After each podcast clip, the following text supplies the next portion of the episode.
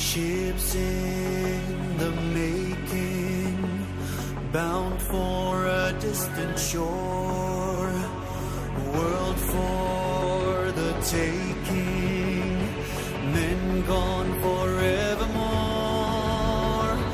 boarding and setting sail. Sexto Continente. Dirigido por el obispo de Orihuela Alicante, Monseñor José Ignacio Munilla.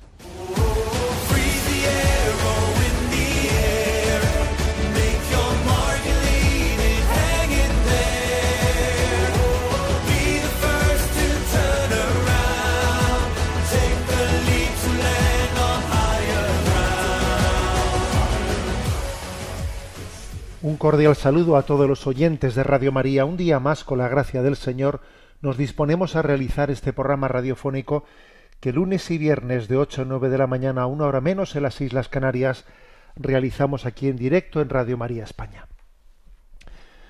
Bueno, mañana un servidor, este que os habla, parto para la Jornada Mundial de la Juventud y como hay tantos jóvenes ya en marcha, otros que están ya a punto de ponerse en marcha, obviamente el programa de hoy vamos a, reservarlo, vamos a dedicarlo de una manera especial a la Jornada Mundial de la Juventud, pero quisiera que esta entrada de este programa se centrase en un problema, en un drama, en un drama incluso que está aconteciendo en, en muchas familias españolas en estos días, y me estoy refiriendo a los profesores de religión, de religión católica entre nosotros en España que están recibiendo en este momento la comunicación de qué tipo de bueno, de qué carga de trabajo van a tener en el próximo curso.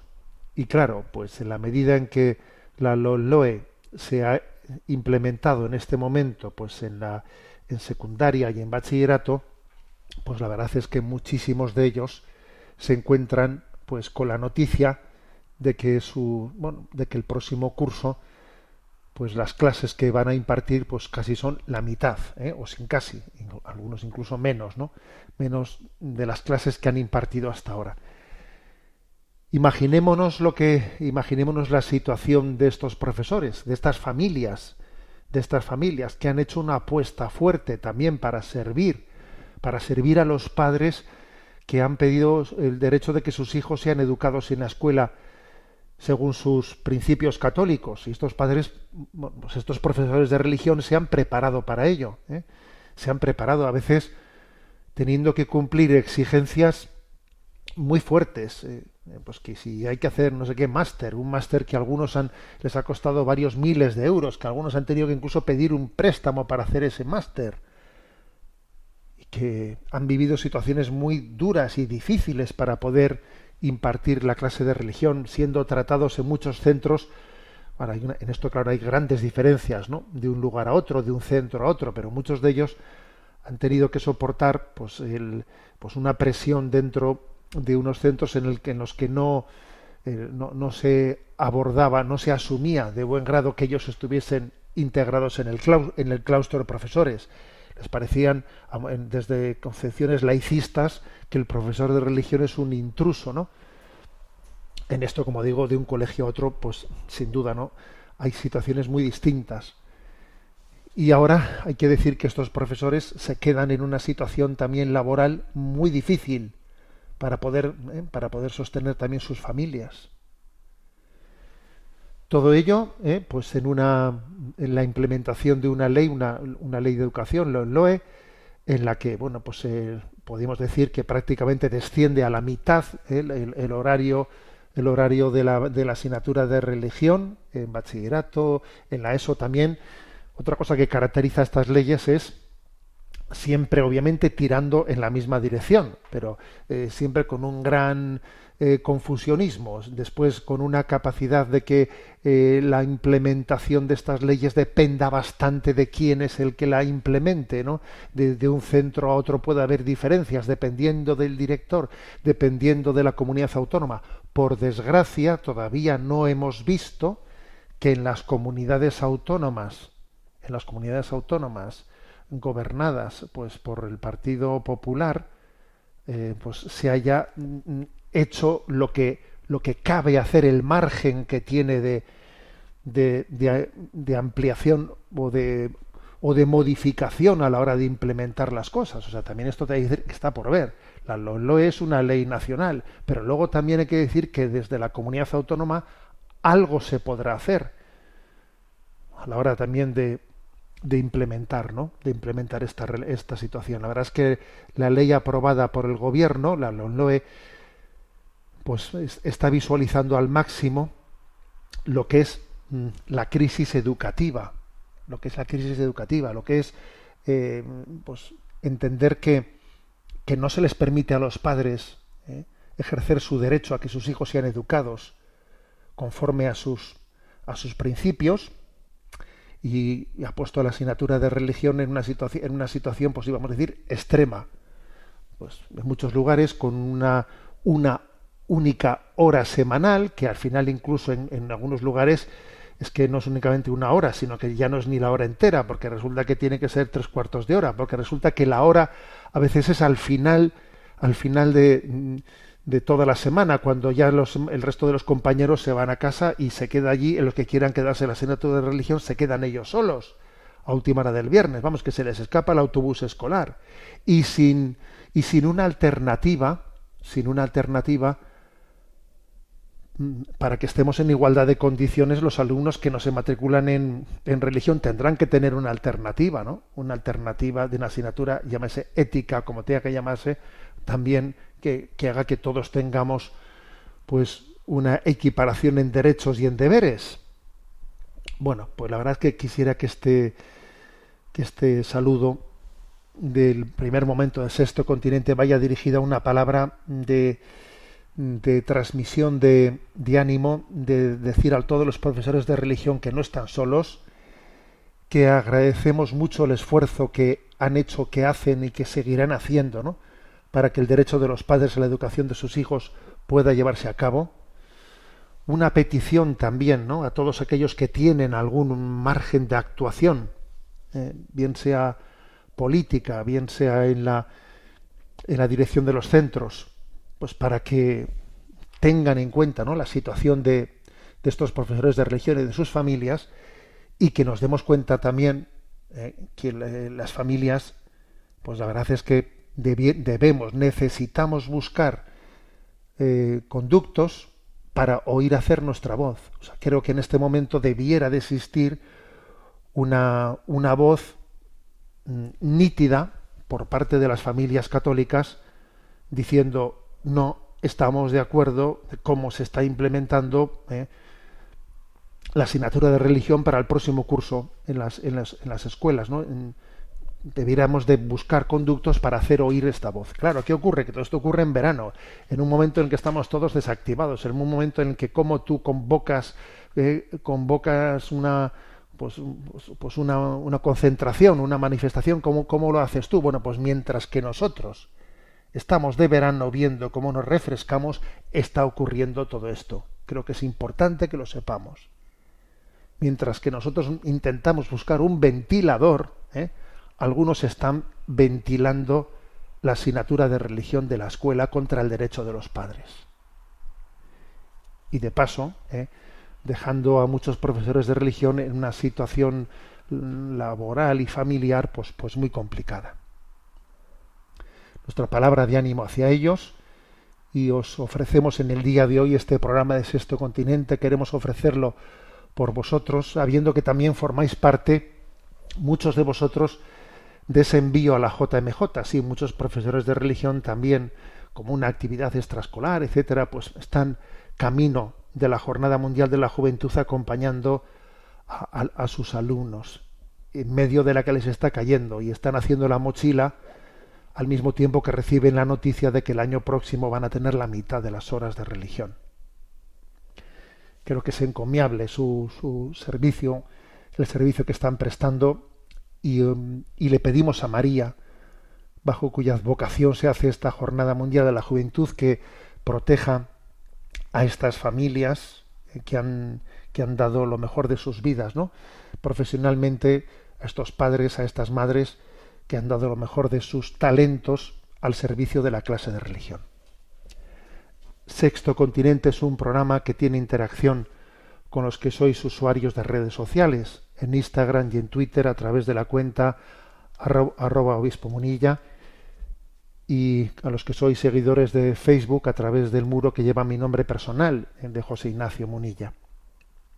Los programas anteriores están a vuestra disposición, los programas de Sexto Continente quiero decir, tanto en el podcast de Radio María como eh, pues en las plataformas de Spotify y de y de iVox y también en la página web multimedia www.enticonfio.org. Bueno, vamos adelante eh, con la Jornada Mundial de la Juventud. Como os decía al inicio, pues yo, yo marcharé mañana. Ya hay mm, una parte importante de los jóvenes que ya ha salido, eh, porque sobre todo los que están en la, en la semana previa en las, en las diócesis del entorno de Lisboa, son acogidos una semana o cinco días estos jóvenes antes de marchar hacia, hacia Lisboa. Y mm, tenemos una, tenemos una oportunidad hoy en día, ¿no? a través de las nuevas tecnologías, de hacer un seguimiento grande de esta Jornada Mundial de la Juventud. Aquí en, Radio María también se van a retransmitir los eventos principales, ¿no? Pero además de ello, eh, quiero también a todos ofreceros la posibilidad de quien diga, bueno, yo pues voy a ser un peregrino virtual, no voy a estar allí, pero quiero vivir lo máximamente de cerca pues esta, esta oportunidad. Bueno, pues como las nuevas tecnologías, la verdad es que para esto se las pintan, quien quiera seguir eh, pues eh, muchos eventos de esta jornada mundial de la juventud pues, pues desde cerca que sepa eh, que en la página enticonfio.org en esa página vais a encontrar según se entra pues la programación de la JMJ para ser emitida en 24, 24 horas, ¿no? Y entonces ahí viene todo, en el canal 24 horas de enticonfio.org y ahí viene bueno pues mm, todas las, las, celebraciones que van a ser retransmitidas ¿eh? incluso pues la celebración que yo tendré el domingo ya en, en, en Lisboa y el lunes 31 en el encuentro con todos los jóvenes de España, que nos juntamos los jóvenes de España con la Conferencia Episcopal Española, y, eh, el 1 de agosto, etcétera, etcétera, etcétera. Digamos que toda esa programación está con, con las catequesis que, que se impartirán, las catequesis que un servidor también impartirá en la JMJ. Bueno, todos los actos, los presididos por el Santo Padre, por supuesto, etcétera, etcétera, están a vuestra disposición en la página en ticonfio.org los podéis seguir todos en, directo, en emisión en directo por el canal de YouTube. ¿eh? Ahí mismo se pica y se, y se, y se, entra en directo. También al mismo tiempo, en, ese, en esa página web eh, estará un listado de todos los vídeos concretos que, que, vamos grabando para poderlos seguir en diferido. Y también veréis un enlace a un artículo que ahora os voy a comentar, ¿eh? Evangelizar desde la Jornada Mundial de la Juventud. Es un artículo que, he escrito y que ahora comparto con vosotros, lo envío a la prensa, lo envío a la prensa pues para hacer una reflexión de, partida. ¿eh? Y comienzo por, por comentarlo. Evangelizar desde la Jornada Mundial de la, Juventud, de la Juventud. Leo algunos párrafos y los comento. Claro, yo hablo desde nuestra diócesis, ¿no? Que sepáis que son unos 75.000 jóvenes españoles los que se han inscrito en esta Jornada Mundial de la Juventud de Lisboa, que se calcula que entre los que irán a última hora, pues pueden ser unos 100.000 jóvenes españoles los que allí se hagan presentes, ¿no? Bien, eh, comienzo este artículo, ¿eh? Evangelizar desde la JMJ. Cerca de 1.400 jóvenes de nuestra diócesis de Orihuela, Alicante, han acudido a participar en la Jornada Mundial de la Juventud de Lisboa, que tendrá su momento culminante y conclusivo el 6 de agosto. Eh, a pesar de tratarse de un buen número, no nos resignamos a que el resto de los jóvenes alicantinos queden sin beneficiarse de esta gran fiesta de la fe, que es la Jornada Mundial de la Juventud. Muy al contrario, nuestro propósito es que estos peregrinos sean a modo de avanzadilla, ¿eh? avanzadilla diocesana, testigos y misioneros que a su retorno ayuden a reactivar en sus propios ambientes la evangelización de la juventud. ¿eh? Estas jornadas mundiales son hijas de San Juan Pablo II, eh, quien, quien tuvo la intuición de poner en marcha de forma periódica este gran encuentro juvenil, integrando así la acción evangelizadora de los jóvenes en la cultura de la globalización. Con estas son 15, ¿no? 15 convocatorias internacionales. 15, ¿eh? La primera fue en 1987 en, en Buenos Aires. Luego en el 89 en Santiago de Compostela. Seguro que estáis diciendo muchos, yo allí estuve, Santiago de Compostela, yo ahí estuve. Pues sí, yo entonces allí tenía tres años de sacerdote. Estaba ordenado hace tres años de sacerdote y allí estuve pues en Santiago de Compostela, ¿no? Luego en el 91 en Chestokova, en el 93 en Denver, el 95 en Manila, el 97 en París, el 2000 en Roma, el 2002 en Toronto, el 2005 en Colonia, el 2008 en Sydney. Yo allí tuve la gracia de, de acudir como eh, responsable de la, mm, de la Conferencia Episcopal Española de Juventud con los jóvenes españoles a Sydney. El 2011 en España, que no diremos, eh, de, de aquel momento inolvidable de encuentro con Benedicto XVI. El 2013 en Río de Janeiro, en Brasil, donde también estuve yo con la Conferencia Episcopal Española. El 2016 en Cracovia otra vez. Eh. El 2019 en Panamá y ahora 2023 en Lisboa. Es decir, que han sido 15 convocatorias internacionales en todos estos años. También hay que, hay que decir que en realidad, cuando no ha habido esta convocatoria internacional, la JMJ se ha celebrado pues eh, el Domingo de Ramos, que ahora ha sido trasladada a Cristo Rey, pero el Domingo de Ramos en, en Roma. O sea que en realidad pues son 37 años de Jornada Mundial de la Juventud, aunque de esos 37, 15 con el presente, 15 son de convocatorias internacionales, ¿no? En lugares distintos.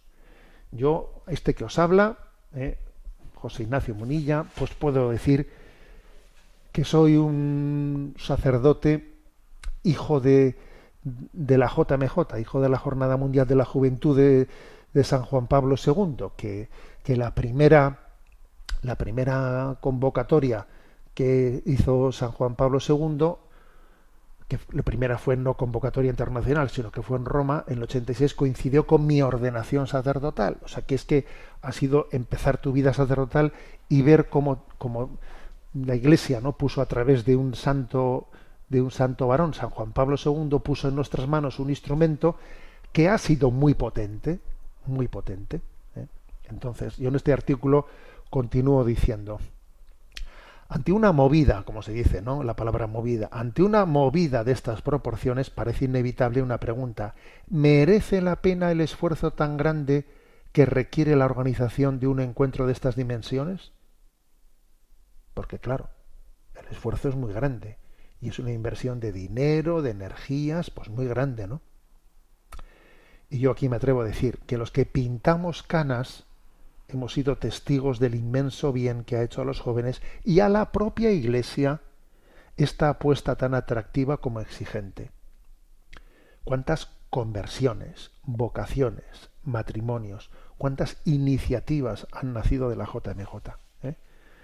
Bueno, yo creo verdaderamente que, que ha sido muy, muy fecunda eh, la JMJ. Yo aquí he dicho para los jóvenes y para la propia Iglesia, porque es verdad que los sacerdotes que hemos nacido y crecido ¿no? con la JMJ hemos recibido un estilo de evangelización, de no acomplejarte ante el mundo, de, de ser valiente, de hacer una propuesta fuerte.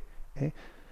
Yo creo que muchas veces uno evangeliza, evangeliza desde el rostro de la catolicidad de la Iglesia, porque las crisis locales, las crisis locales muchas veces pues pueden ser abordadas desde la catolicidad de la Iglesia. De esto, de esto puede ser testigo que ha sido un sacerdote, pues en el País Vasco, pues en una situación dura, difícil, de fuerte secularización, entonces a veces uno dice, a ver, ¿qué hago yo aquí para evangelizar a estos jóvenes?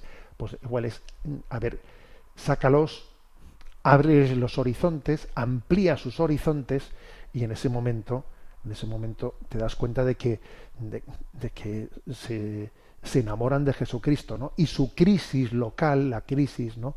Del punto de partida queda relativizada. ¿eh? Entonces, en este artículo que os estoy compartiendo, ¿no? digo, me atrevo a resumir en tres aspectos la potencia evangelizadora de esta JMJ de Lisboa. Y aquí hablo yo de tres aspectos. ¿eh? El primero, frente a un laicismo que pretende la privatización del hecho religioso, la dinámica de la Jornada Mundial de la Juventud ayuda a los jóvenes a no acomplejarse de su fe y a compartirla en sociedad, en unos parámetros de encuentro entre fe y modernidad.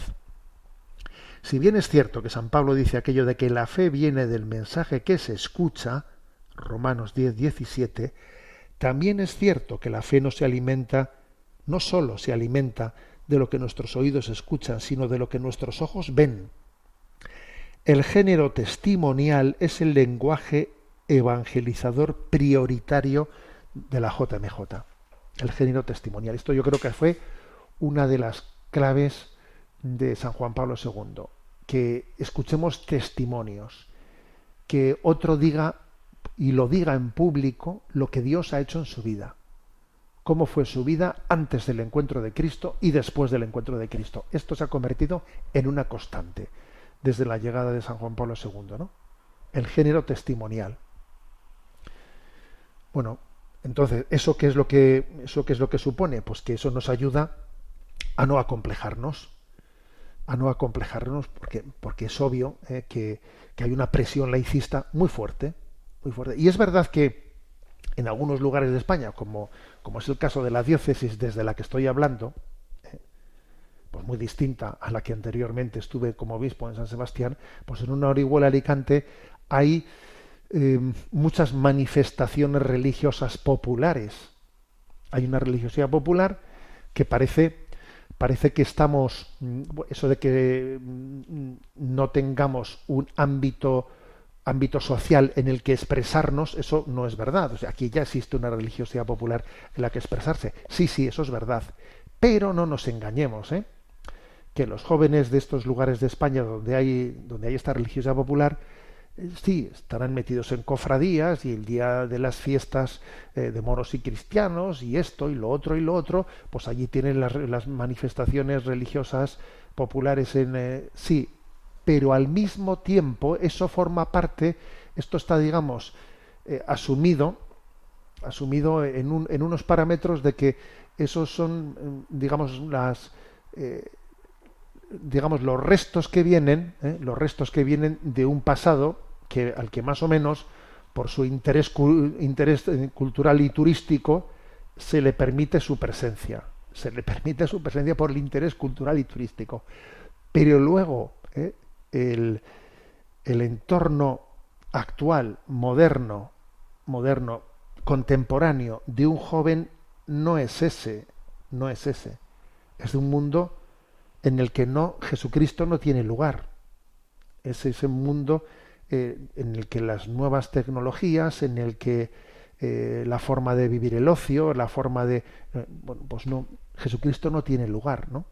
Porque hay una cierta esquizofrenia en estos lugares donde hay una una religiosidad popular, sí, que por una parte podría parecer que nuestra sociedad es religiosa, pero es, es totalmente engañoso eso, totalmente engañoso, porque en el día a día de todas estas ¿eh? personas que forman parte de esas manifestaciones populares, en realidad estamos construyendo un mundo sin Dios. Entonces, lo más específico de la JMJ es llevarles a los jóvenes a un parámetro de encuentro entre fe y modernidad. Entre fe y modernidad, que claro, que esto es complementario completamente a lo que se les puede ofrecer desde la religiosidad popular. Por lo tanto, este, este es el primer aspecto que, quiero subrayar, ¿no? Mm, mm, es una, es un, tiene una potencia evangelizadora en la medida que a un joven amplía, le desacompleja, le desacompleja, eh, viendo ¿no? un rostro de la Iglesia de encuentro entre fe, eh, de fe y joven y jóvenes de nuestro tiempo, de, eh, de nuestros días, ¿no? ¿Y esto cómo se consigue? Bueno, pues a través de, una vivencia gozosa, como de una fiesta de la fe, y al mismo tiempo a través del género testimonial. Del género testimonial de ver cómo no nos avergonzamos de dar testimonio de lo que Cristo ha hecho con nosotros. Segundo lugar, ¿no? Segundo aspecto de esta potencia evangelizadora de la JMJ. Frente a la desafección hacia la Iglesia, que se traduce en el Cristo sí, Iglesia no, o incluso en espiritualidad sí, religión no, que esto es lo que hay en nuestra cultura, ¿no? La JMJ es un verdadero baño de eclesialidad. Eso está claro, ¿no? En efecto, la JMJ tiene en su cumbre el encuentro con el Papa, el cual es signo de la unidad de la Iglesia y recordatorio viviente de las palabras de Jesús de Nazaret, ¿no? Dirigidas al primer Papa. Tú eres Pedro, y sobre esta piedra edificaré mi iglesia, y las puertas del infierno no la derrotarán. Entonces, esto, esto creo que es clave, o sea, la, la eclesialidad, ¿no? la eclesialidad de este encuentro es obvia frente a la desafección hacia la iglesia, pues que se está sembrando continuamente. Entonces aquí no vale, este es un encuentro de espiritualidad, no, espiritualidad no, de eclesialidad, ¿eh? de eclesialidad. Por otra parte, no, la edad avanzada del Papa Francisco, ¿eh? pues no disminuye su carisma en el encuentro con los jóvenes, como también eso lo vimos con Benedicto XVI y con el Papa San Juan Pablo II, ¿no? Es encomiable el esfuerzo que realiza el Papa en pleno mes de agosto a sus 86 años de edad, ¿no? Cuando además se da la circunstancia de que a finales de agosto se dispone a emprender un viaje apostólico, oye, a Mongolia, ni más ni menos, ¿no? Y tu madre mía, ¿no? Pues con 86 años, vaya paliza, ¿no? Vaya paliza por aquí y por allá. Y creo que también pues es encomiable este, este, esfuerzo de eclesialidad, de encontrarse con el Papa, de, de, peregrinar los jóvenes con sus obispos, que vean a sus obispos, que estén con sus obispos, que estén con sus sacerdotes, ¿no? O sea, es una. porque también la eclesialidad se construye así, viéndose, estando. ¿eh? Y el tercer, en tercer lugar, el ¿eh? tercer aspecto que quiero subrayar frente a la crisis ¿no? de paternidad y de maternidad en el consejo de la, en el contexto perdón, de la crisis antropológica de nuestros días, que es, que es fenomenal, es tremendo, ¿no? Es tremendo.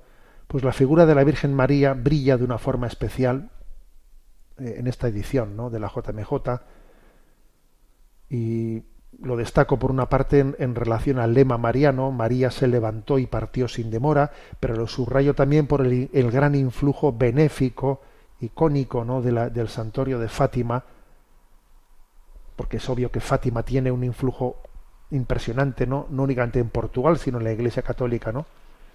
Y obviamente los peregrinos que van a Lisboa, a ver, la gran mayoría o muchísimos, vamos a visitar Fátima con nuestros jóvenes, ¿no? y vamos a estar en la capeliña de las apariciones y vamos a pedir por, por, por, las por las familias, por nuestras diócesis, por España, en estos momentos tan difíciles, ¿no? Lo vamos a presentar ante la Virgen de Fátima, por los pobres, por los que sufren, ¿no? Entonces, una vez más, ¿no? Se va a demostrar que la figura de María, en esta gran crisis que tenemos, ¿no? Pues va a ser especialmente evangelizadora aquello que me habéis escuchado muchas veces, ¿no? Que donde no hay madre hay desmadre. Bueno, pues nosotros tenemos madre. ¿eh? Y quizás la solución de la gran crisis que lleve, que, padecemos en España, está en, recordarnos que tenemos madre.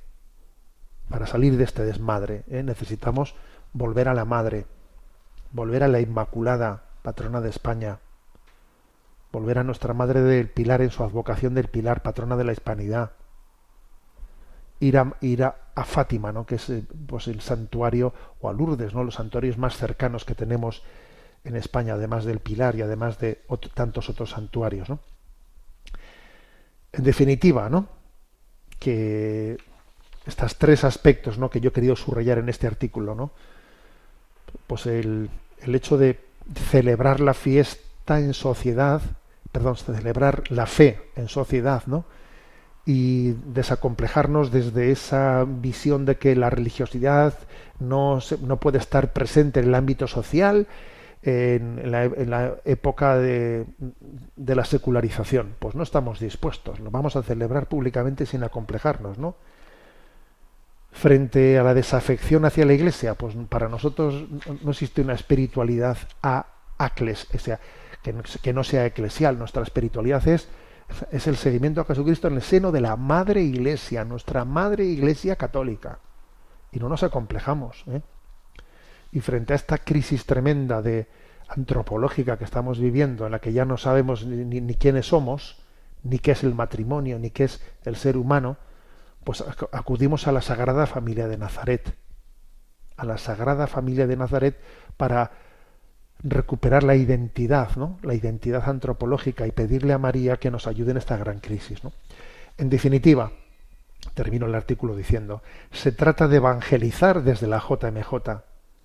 No es cierto que la JMJ sea un mero lugar de encuentro intercultural y que su objetivo se reduzca a una convivencia pacífica entre culturas y sensibilidades diversas. Esto está muy bien, pero aspiramos a mucho más. La JMJ es ante todo un evento de evangelización, especialmente pensado y diseñado para los jóvenes, tal y como lo dio a luz eh, Juan Pablo II, tal y como Benedicto XVI lo continuó y tal y como el Papa Francisco lo ha vuelto a convocar. El fin de la JMJ es dar a conocer a Jesús como luz y salvación del mundo, invitándonos a abrir las puertas de nuestro corazón a Cristo, por medio de nuestra conversión. A ver, está claro, ¿no? Lo voy a repetir. El fin de la JMJ es dar a conocer a Jesús como luz y salvación del mundo, invitándonos a abrir las puertas de nuestro corazón a Cristo por medio de nuestra conversión.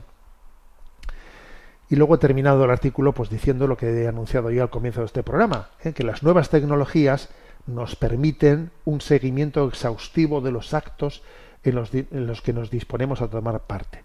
Estás invitado a convertirte en un peregrino virtual de la JMJ a través de enticonfío.org donde te ofrecemos un amplio, un amplio programa. Bueno, pues este es el artículo que ya está publicado en la página anticonfío.org y podéis serviros de él y que enviaremos a pues algunos algunos periódicos también de aquí de, de Levante y algunos otros medios de comunicación.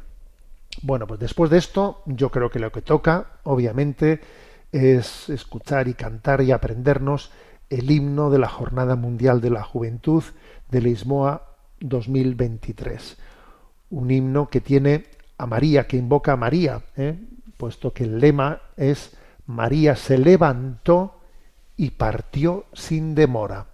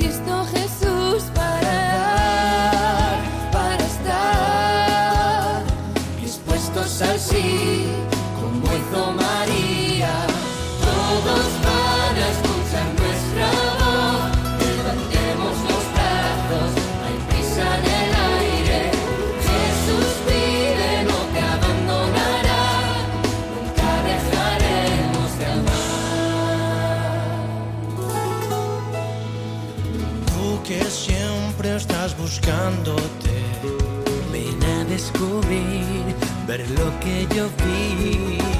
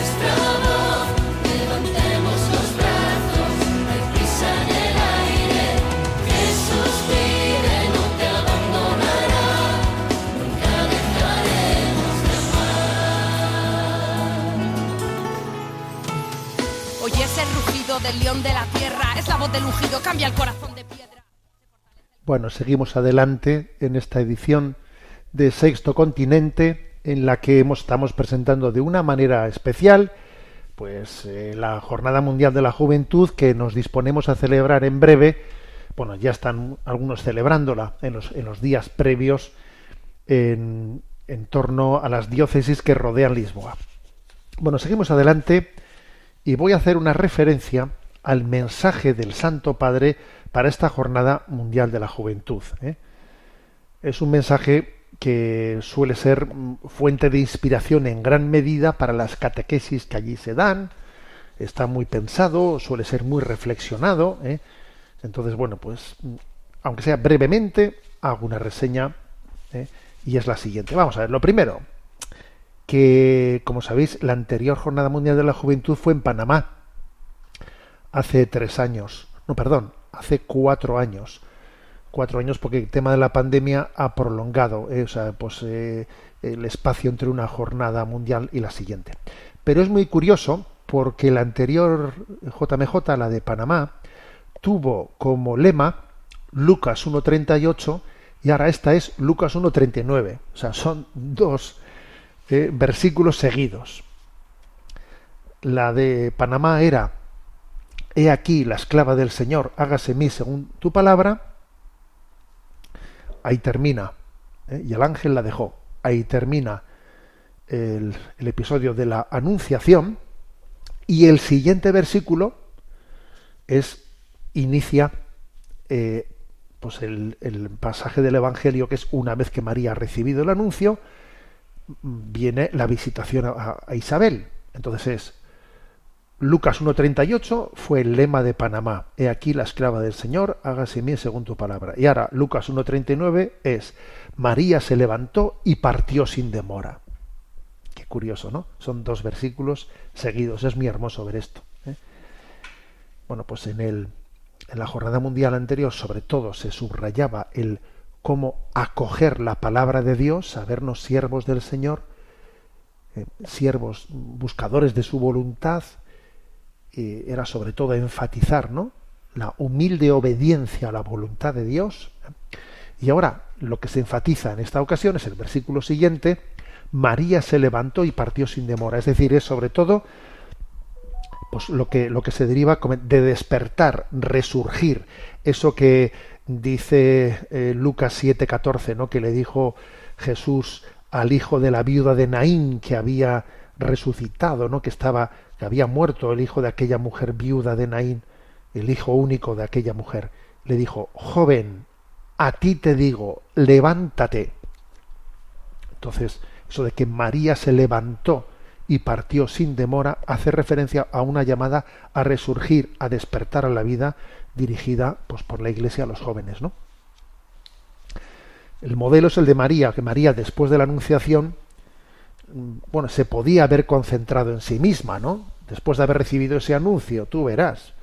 Pues anda que no tenía materia para decir, pues si voy a ser la madre del Mesías elegido, vamos a, no sé, pues a, preparar esto, pero en vez de centrarse sus preocupaciones, en sus temores de la nueva condición, eh, aunque aquel impactante anuncio del ángel provocase un terremoto en los planes de su vida, oye, pues no se dejó paralizar, porque en ella estaba Jesús, tenía el poder de la resurrección, y se puso en marcha. Eso es lo que se quiere aquí subrayar que María se convirtió en templo de Dios, imagen de la iglesia en camino, la iglesia que sale y se pone al servicio, la iglesia portadora de la buena noticia.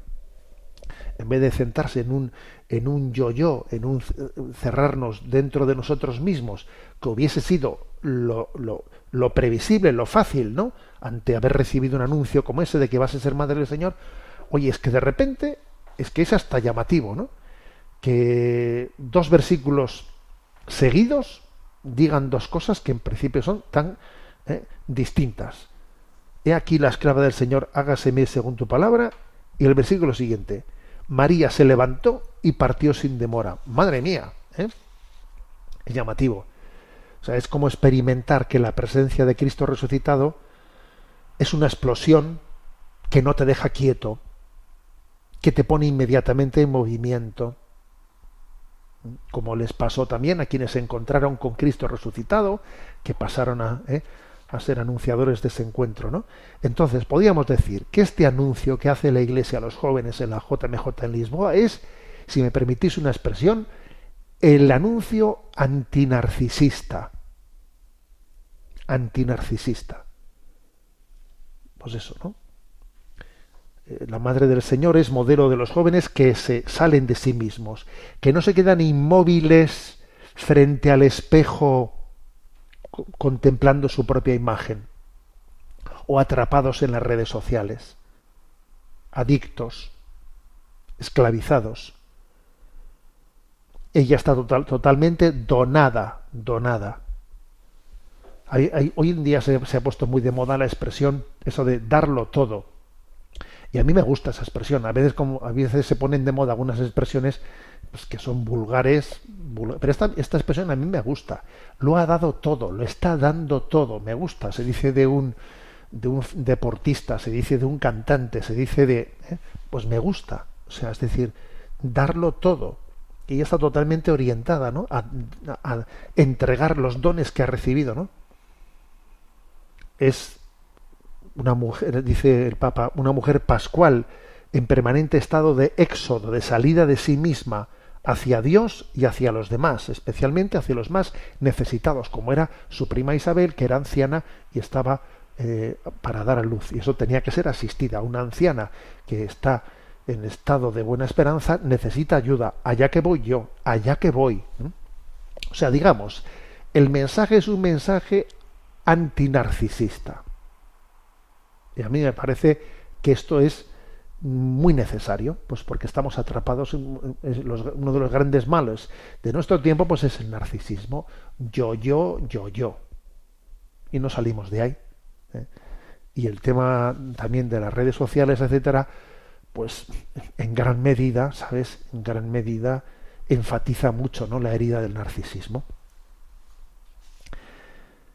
Bueno, pues a esto le añadimos, ¿no? El Papa dice en este mensaje, partió sin demora. Por cierto, he visto aquí una cita que no conocía de San Ambrosio de Milán comentando este versículo de Lucas. María se levantó y partió sin demora. Y San Ambrosio de Milán, antes de San Agustín, comenta esto. Llena de gozo y sin demora, se sentía impulsada por el deseo de cumplir un deber de piedad anhelante de prestar sus servicios y presurosa por la intensidad de su alegría. Llena ya totalmente de Dios. ¿A dónde podría dirigirse María con prisa sino hacia las alturas? En efecto, la gracia del Espíritu Santo ignora la lentitud. Bueno, aquí San Ambrosio de alguna manera juega con, con dos cosas, ¿no? Con que partió la montaña. Entonces dice, eh, pues María mira lo alto. coge la imagen de que Isabel vivía en las montañas, pues para decir que parte para mirar a, lo alto, ¿no? Y luego dice, la gracia del, del, Espíritu Santo ignora la lentitud, ¿no?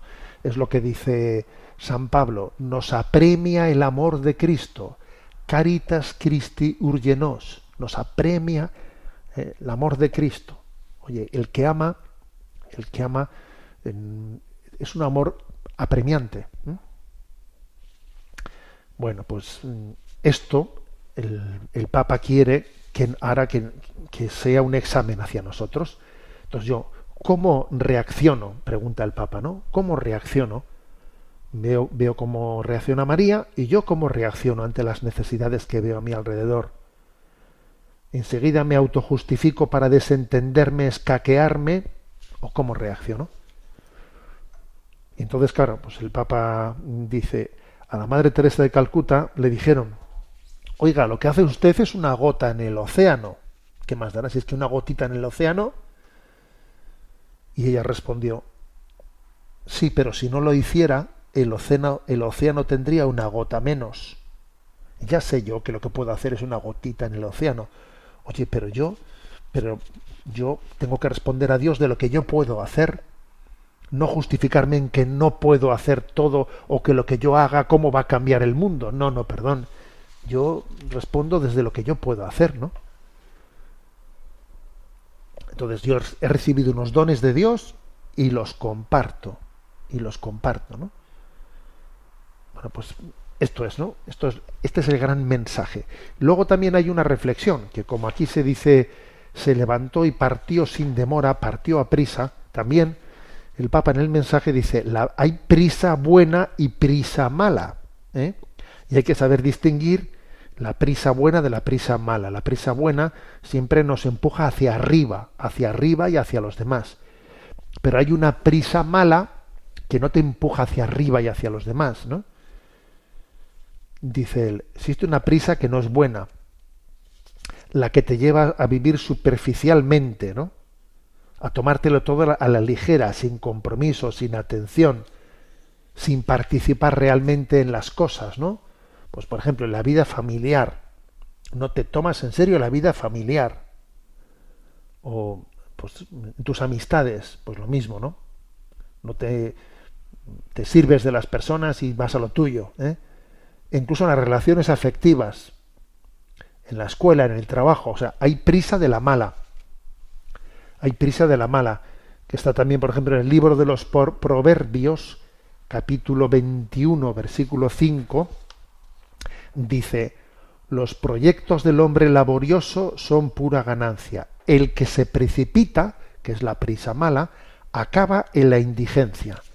Entonces también existe una prisa mala. Entonces, cuando aquí estamos a los jóvenes diciendo, venga, despierta, que, la, que te urge la caridad de Cristo, estamos diciendo, distingue en tu vida lo que es la prisa buena, que es salir de, tu estado catatónico, de, de, ese estado de no dejes para mañana lo que puedas hacer hoy. ¿Eh? Ojo con eso, ¿no? Esa es la prisa buena. Mm, sal de tu esclavitud. ¿eh? Y, en esto hay prisa, porque si tú dices, mañana saldré de mi esclavitud, no, mañana no vas a salir. Si tú no sales hoy, no estás despreciando la gracia.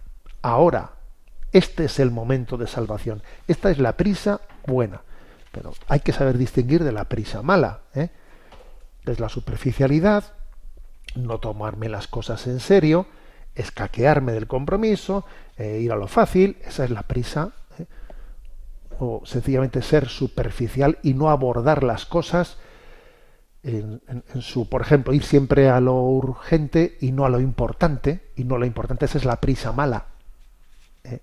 Escudarme siempre que hay cosas urgentes para no abordar lo importante, esa es la prisa mala.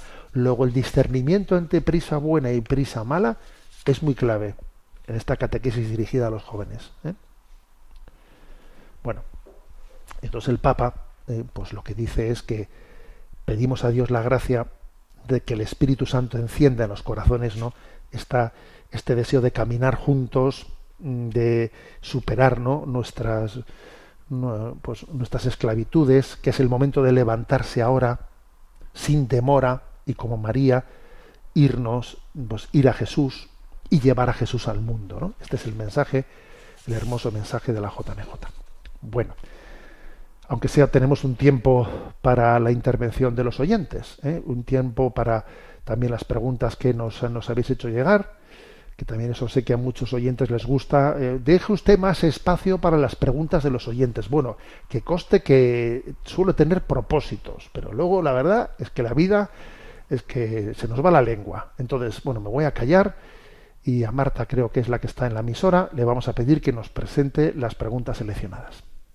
Muy buenos días, monseñor. Pilar nos escribe desde Burgos. Soy seguidora suya en las redes sociales y estoy atenta al mensaje diario que envía usted a redes. Después de lo que ocurrió en las elecciones del 23 de julio, tenía mucha curiosidad por ver qué mensaje enviaba usted al día siguiente y observé que se trataba de una cita de Tácito que decía para quienes ambicionan el poder, no existe una vía media entre la cumbre y el precipicio. Le agradecería mucho que nos ampliase el sentido en el que eligió ese mensaje, si no es mucho comprometerle. Gracias por su esfuerzo de evangelización.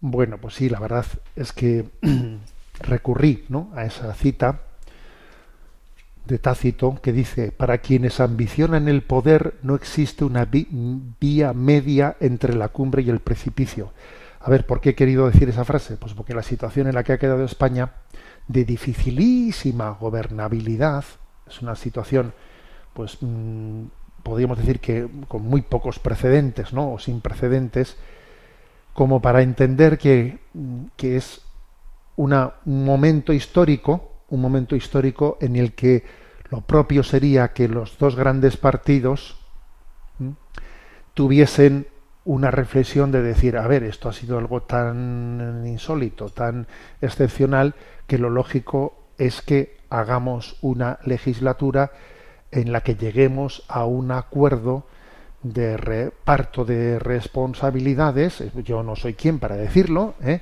en la que hagamos una legislatura de transición, que puede ser más corta, puede ser yo que sé cómo, ¿no?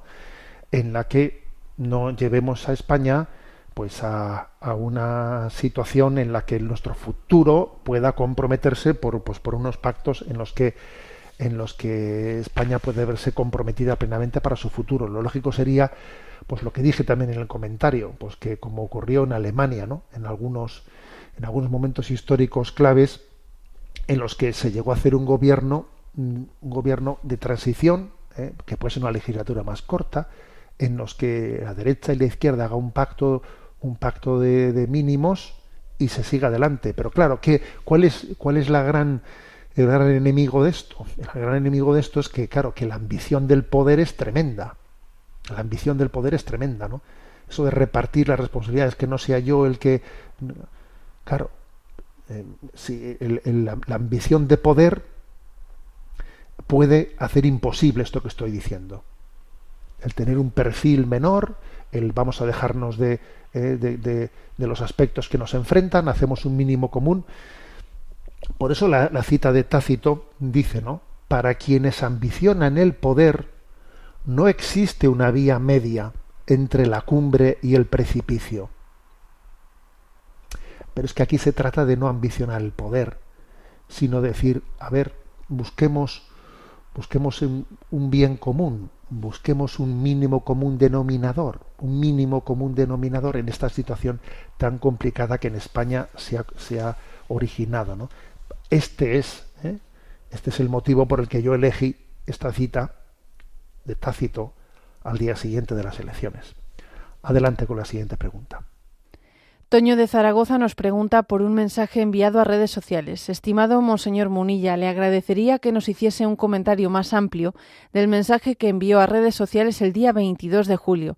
Su texto era unos dicen que eres lo que tienes, otros que eres lo que sientes, otros que eres lo que comes, otros que eres lo que aparentas, otros que eres lo que te gustaría ser.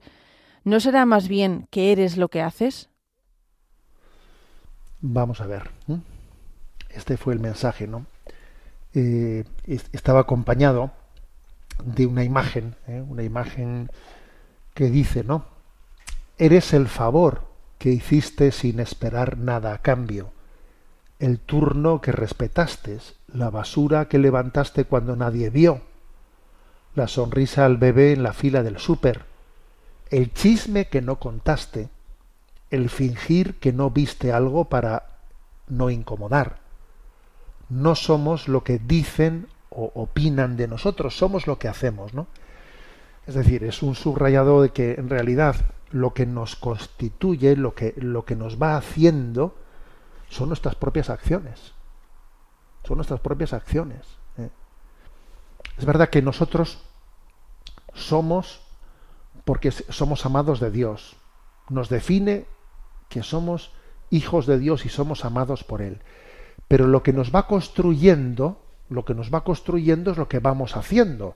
Porque si, si no vives como piensas, claro, acabas pensando como vives. O sea, es que, claro, son nuestras acciones, es nuestro día a día el que va conformando nuestra existencia, ¿sabes?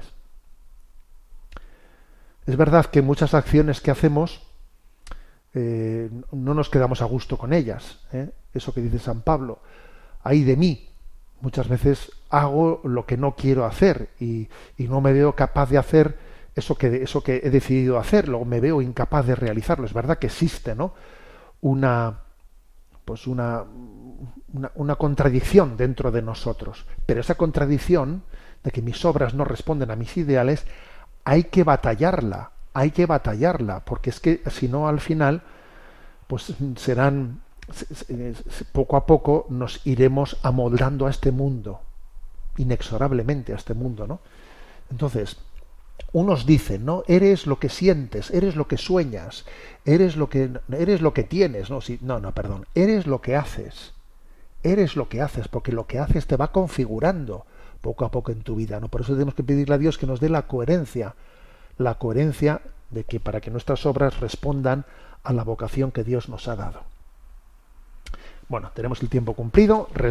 termino diciendo que bueno, que mañana marchamos a la JMJ en los programas próximos de Sexto Continente que no podamos estar presentes pondremos algunas charlas que así que hemos, dado y así podáis también tener este momento de, en plan formativo pero recuerdo que quien quiera seguir eh, pues todos estos actos y charlas y catequesis etcétera en directo en Radio María se van a retransmitir así los momentos principales y de una manera más profusa y detallada eh, a través de las nuevas tecnologías en en enticonfío.org allí entráis y desde allí se pica y viendo en directo los actos que allí vamos haciendo. Me despido con la bendición de Dios Todopoderoso, Padre, Hijo y Espíritu Santo. Alabado sea Jesucristo.